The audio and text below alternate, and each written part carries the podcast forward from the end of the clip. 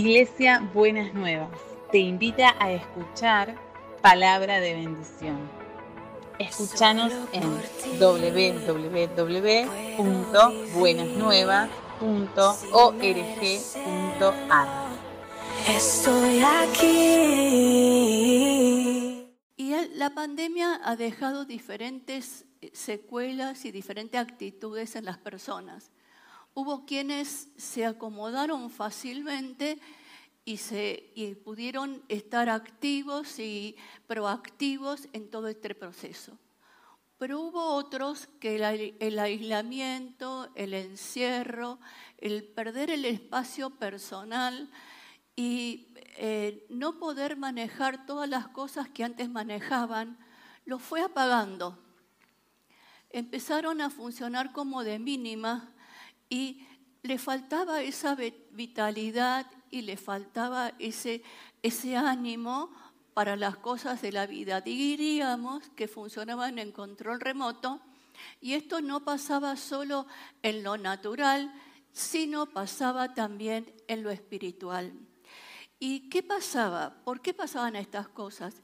Las cosas que no pudimos ir resolviendo fueron apagando nuestro espíritu para la vida fueron apagando nuestro espíritu para tener motivación, para tener fortaleza para la vida, pero también para en, la realidad espiritual. Entonces nos conformamos por ver el, el culto por YouTube a la hora que queremos, porque como está en la red no hay problema, y nos fuimos acomodando a cada una de estas cosas. Y el Señor en esta mañana nos quiere llamar a despertar ese espíritu dormido. Porque cuando el espíritu se duerme es como la persona entra en una sombra y se esconde debajo de esa sombra. Puede ser que sus pensamientos, su mente y sus emociones funcionen, pero no de la misma manera que en otros tiempos.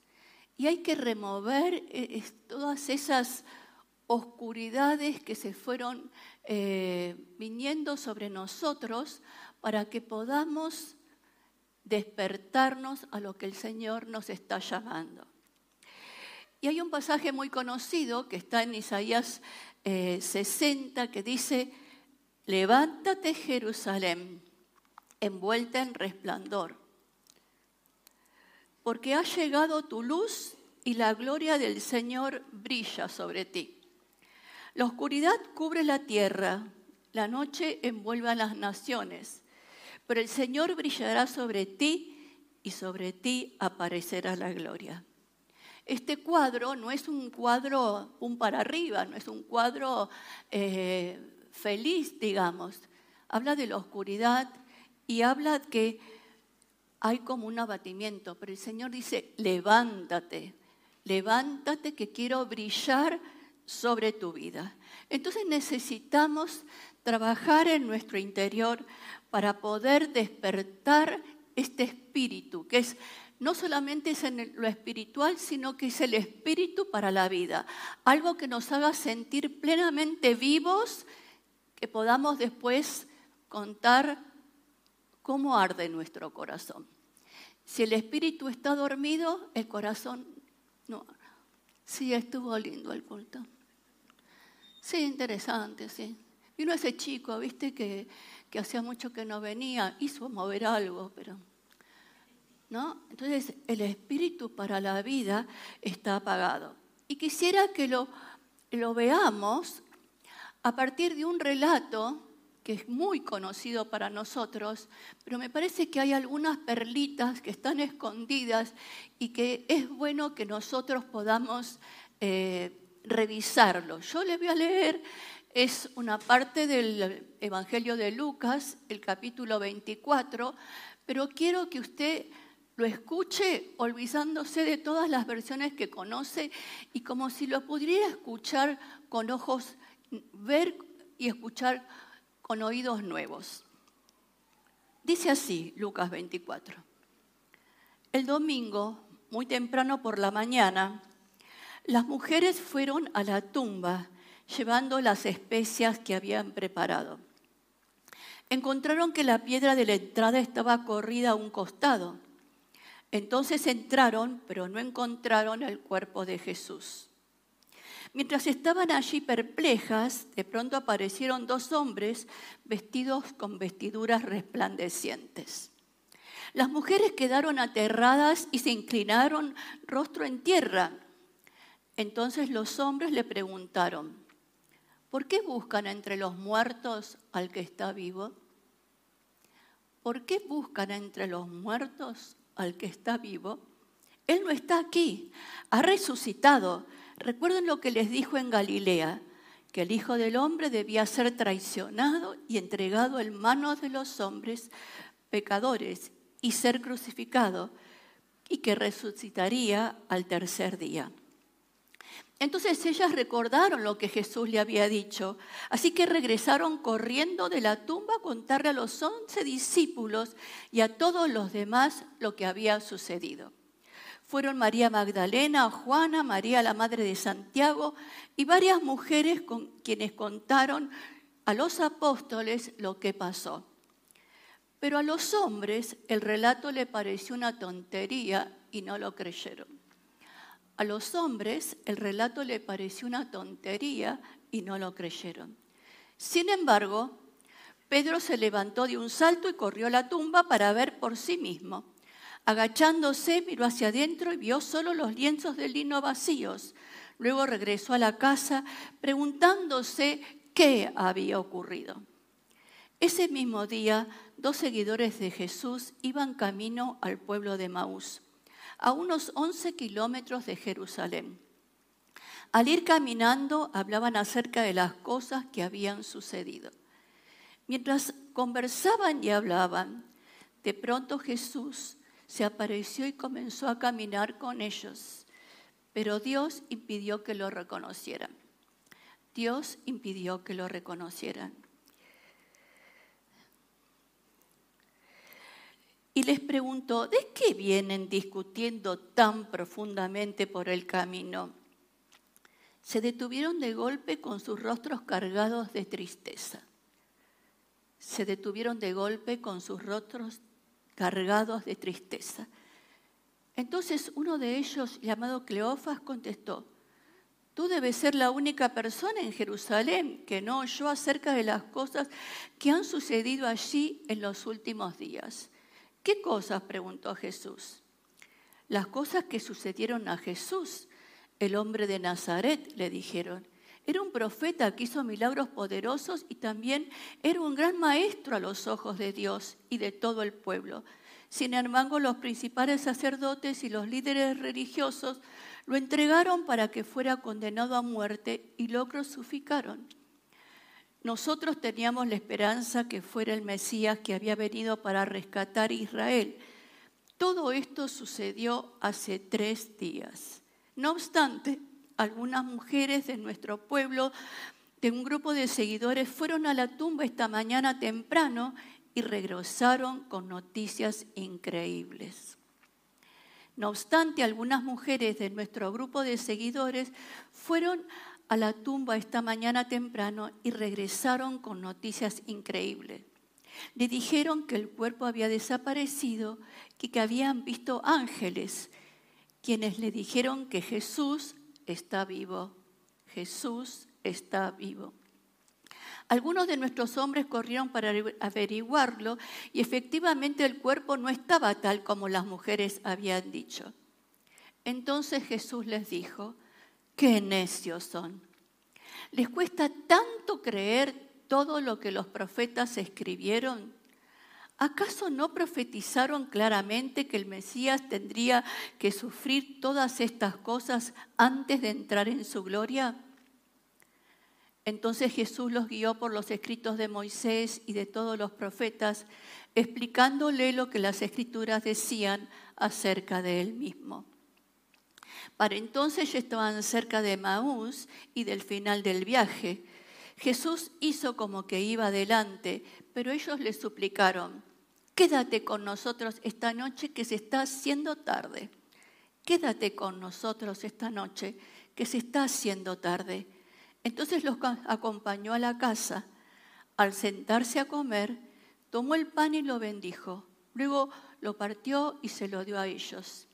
De pronto se le abrieron los ojos y lo reconocieron. En ese instante Jesús desapareció. Luego partió el pan y se los dio.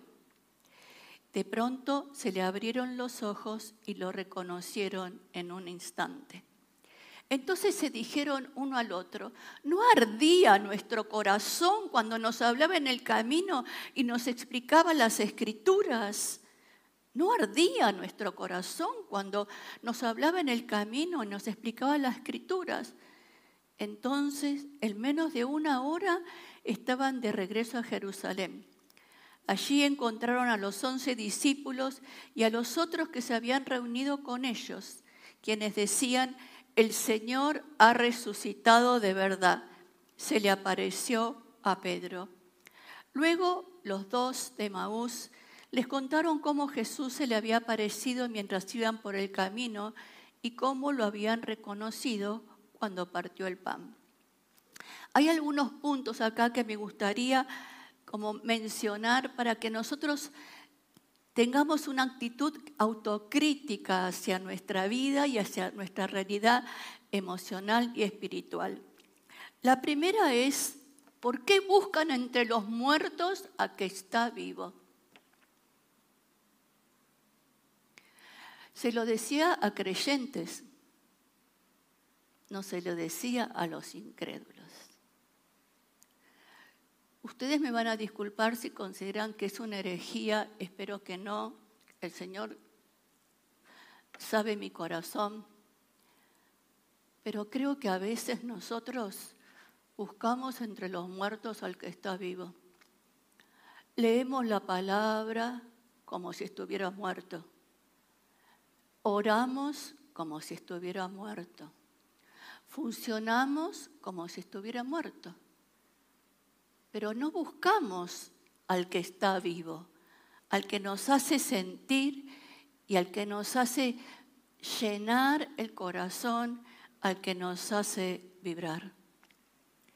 Y después sigue el relato y dice, pero a los hombres el relato les pareció una tontería y no le creyeron. Bueno, acá no puedo callarme y hacer un comentario. Mire, no puedo. Las mujeres vieron lo que vieron y a los hombres les pareció una tontería. Si no pasaba por el filtro masculino, la realidad no tenía explicación. Bueno, gracias a Dios que Dios no es lo mismo. A los primeros que se le presentó fueron a las mujeres. Entonces, pero más allá de, este paréntesis, ¿cuántas cosas que pasan no las creemos? ¿Cuántas cosas que pasan en el mundo espiritual, cuántas experiencias que los demás tienen, no las creemos? ¿Se habrá imaginado o será verdad lo que cuenta que le pasó? En ese sentido, ¿cómo está nuestro espíritu? ¿Cómo están nuestros oídos? ¿Cómo está nuestro, nuestra actitud para estar abiertos a estas manifestaciones de Dios? Y como nosotros no estamos lejos de eso, no estamos fuera de eso, somos pastores, pero no estamos fuera de eso. A mí me pasó, les voy a contar. Era en el 2001, cuando eh, estaba toda esa debacle de terror que vivimos en la Argentina.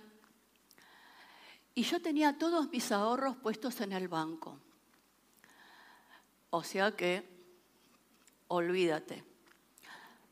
Entonces, eh, un día estaba re que te cansada y, y me acosté en una siestita de la mañana como los bebés. Y en esa siestita de la mañana, como los bebés, empecé a orar y me empecé a ministrar a mí misma, llevando a la cruz toda esa carga, toda esa angustia, toda esa situación. Bueno, pasaron los días y voy a, una iglesia al bautismo de, un sobrino postizo. Entonces había un chico que era de Jucum. Y él siempre venía a las clases mías y cuando venía a las clases mías me dice, él va a ver Los Ángeles alrededor tuyo. Ah, bueno, está bien. Entonces, eh, se me acerca y me dice, tengo una palabra para vos. Otra vez verás Los Ángeles, dije yo. Entonces me dice, el Señor vio tus lágrimas cuando llevabas a la cruz. Me describió perfectamente lo que yo había vivido en privado y en soledad y no le había dicho a nadie. Imagínense que inmediatamente me sentía avergonzada, le pedí perdón al Señor, le pedí perdón al pastor de la iglesia por esa actitud. Pero a veces es increíble cómo los cristianos somos incrédulos a todas las cosas que Dios tiene preparadas para nosotros. Entonces reflexionemos sobre eso. Yo no le digo que usted tenga una actitud, no, no tenga una actitud crítica, pero frente a la actitud crítica tenga una actitud abierta a reconocer que Dios puede hacer cosas que nosotros no nos imaginamos. Entonces, dice que Dios les impidió que los reconocieran. Eso fue porque el Señor tenía un propósito después de revelarse. Pero ¿cuántas cosas nos pueden pasar que impiden que reconozcamos a Jesús? ¿Cuántas cosas las vivimos en el día a día en lo natural y no reconocemos a Jesús? Ayer me pasó algo. Salía, tenía que ir a hacer una compra y al final dije, bueno, me voy con el coche. Yo el fin de semana que viene voy a estar ministrando en una iglesia en provincia de Buenos Aires, en Colón.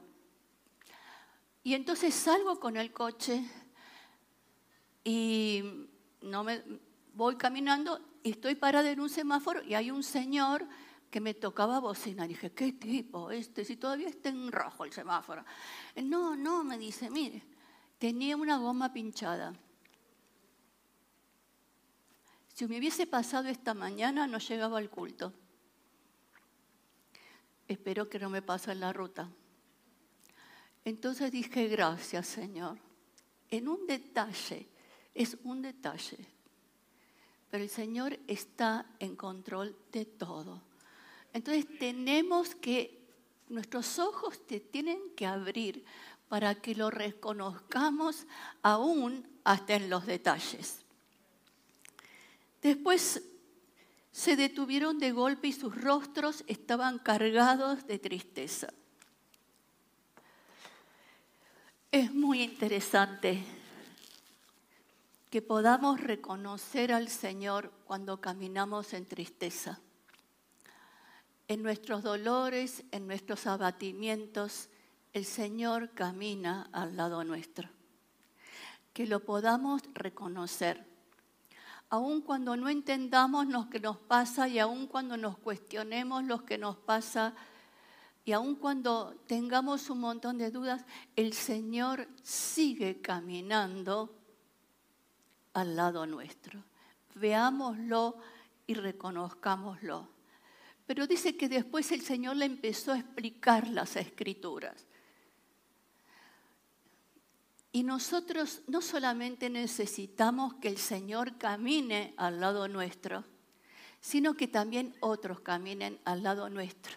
Y aquí el Señor le empezó a explicar. Entonces, esos espacios que tenemos para compartir la palabra, para explicar las escrituras, para orar, son espacios para crecer con otros, son espacios para escuchar a los otros cómo viven y cómo ven esa escritura o lo que estamos compartiendo. Necesitamos las dos cosas. Necesitamos que el Señor camine con nosotros en nuestros momentos tristes y necesitamos que la comunidad camine por nosotros en nuestros tiempos tristes. Entonces, era increíble cómo relataban, le contaron a Jesús todo lo que Jesús les había dicho. Volvían a decir al tercer día, al tercer día, al tercer día, y no conectaban con la resurrección. ¿Entiende? Entonces la letra se la sabían de memoria, pero la práctica no la tenían. Es por eso que el Señor dice en Romanos 10, en realidad el mensaje está muy al alcance de la mano, en tus labios y en tu corazón. Y ese mensaje es el mismo mensaje que nosotros predicamos acerca de la fe. Si declaras abiertamente que Jesús es el Señor y crees en tu corazón que Dios lo levantó de los muertos, serás salvo. Pues es por creer en tu corazón que eres justo a los ojos de Dios y es por declarar abierta tu fe que eres salvo. Entonces la palabra nos habla de creer en el corazón. Saber la letra está perfecto, pero la letra de un Jesús que está vivo y creer en el corazón la revelación, lo que Dios hace en la vida de cada uno de nosotros y de nosotras. Y después le dijeron, quédate con nosotros porque ya es tarde. Y me llamó mucho la atención, porque muchas veces nosotros disfrutamos de compartir la palabra. Usted sabe que aún los ateos leen la Biblia. No es que nos esté reservado a nosotros solos. Y disfrutamos de la palabra interesante, sí, con la razón, tenemos todas las explicaciones teológicas, pero no vemos a Jesús. No tenemos la revelación de ese Dios vivo que no está muerto. Y entonces después pasa otra cosa también muy interesante. El Señor aparece, se queda con ellos, parte el pan y en el partín del pan se le abrieron los ojos y reconocieron a Jesús. No hubo una preparación, no hubo una preparación como si fuera Santa Cena, no hubo un llamado a un culto solemne. Un acto sencillo se convirtió en un momento sagrado. Y entonces las manifestaciones de Dios pueden hacer que lo sencillo, lo simple, se vuelve sagrado. No perdamos esa perspectiva. Entonces ahí salieron corriendo para contarle a los otros lo que había pasado. Pero se hicieron la pregunta, ¿no ardía nuestro corazón cuando nos hablaba las escrituras? ¿Por qué arde el corazón? ¿Por qué nos arde el corazón? Gaby hace un rato dijo que cuando se está en la cancha se siente ese vibrar. Y yo pensaba lo mismo. A la gente le arde el corazón en los partidos de fútbol y en los recitales de música. Y entonces ahí se expresan, ¿no? se, sueltan, dan la gloria al, gol, ¿no? Eh, y, dan, eh, y en los recitales al conjunto, y somos creyentes.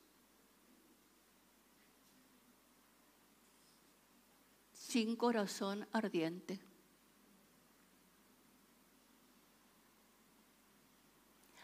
¿Por qué los otros espectáculos nos pueden hacer arder el corazón y Jesús no nos puede hacer arder el corazón. Porque buscamos entre los muertos al que está vivo. Consciente o inconscientemente, tenemos que despertarnos a esa realidad. Buscamos entre los muertos al que está vivo. Y puede ser que usted comparte el Evangelio con otras personas, pero ¿con qué ánimo lo comparte? A mí me parece que para vos conocer a Jesús te haría tan bien. Si yo lo veo en tu vida, no me parece que te hace tan bien. ¿No es cierto? No es que nosotros andemos saltando todos los días, pero hay algo, un ánimo, un, arder del corazón, que, una fe que, que el Señor pone en nuestro corazón que tendría que poder inspirarnos y podría, tendría que poder arder nuestro corazón. Y entonces, ¿cuál es la diferencia entre el partido de fútbol, el recital y ser cristiano? Hay algo que los que van al partido de fútbol y al recital tienen y nosotros los cristianos se llama pasión. Nos falta la pasión. Nos falta la pasión por Jesús, que palabras de Norberto sería la mística. Nos falta ese arder el corazón, esa pasión por compartir a Jesús con el corazón y con la voz y con la palabra. Porque necesitamos para contagiar Gaby decía que si hacemos así contagiamos y si hacemos así contagiamos, si hablamos así contagiamos y si decimos que Jesús está vivo, también contagiamos. Ay, gloria a Dios, ¿no? Y entonces evalúe cómo está su corazón y cómo está su espíritu y si necesita ser despertado. Entonces me encontré con un salmo, el Salmo 63, que dice, oh Dios, tú eres mi Dios, de todo corazón te busco. Mi alma tiene sed de ti, todo mi cuerpo te anhela en esta tierra reseca y agotada donde no hay agua. Te he visto en tu santuario y he contemplado tu poder y tu gloria. Tu amor inagotable es mejor que la vida entera. Mire qué cuadro del espíritu dormido.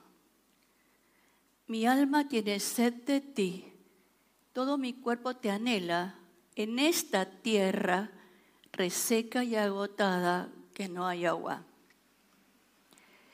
Te he visto en tu santuario,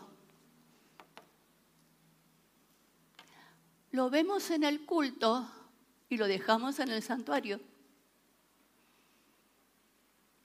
Entonces, esa tierra y esa eh, seca y agotada se tiene que llenar de la presencia de Dios. Tenemos que buscar la revelación de Dios. El otro día en el abrazo del Padre, que de paso les digo los miércoles a las 10 de la noche, le decíamos que Jesús preguntaba, ¿quiénes dicen las personas que soy yo? Y a Simón le dijo, muy bien dicho, porque no lo has conocido por hombre, sino porque el Padre te lo ha revelado.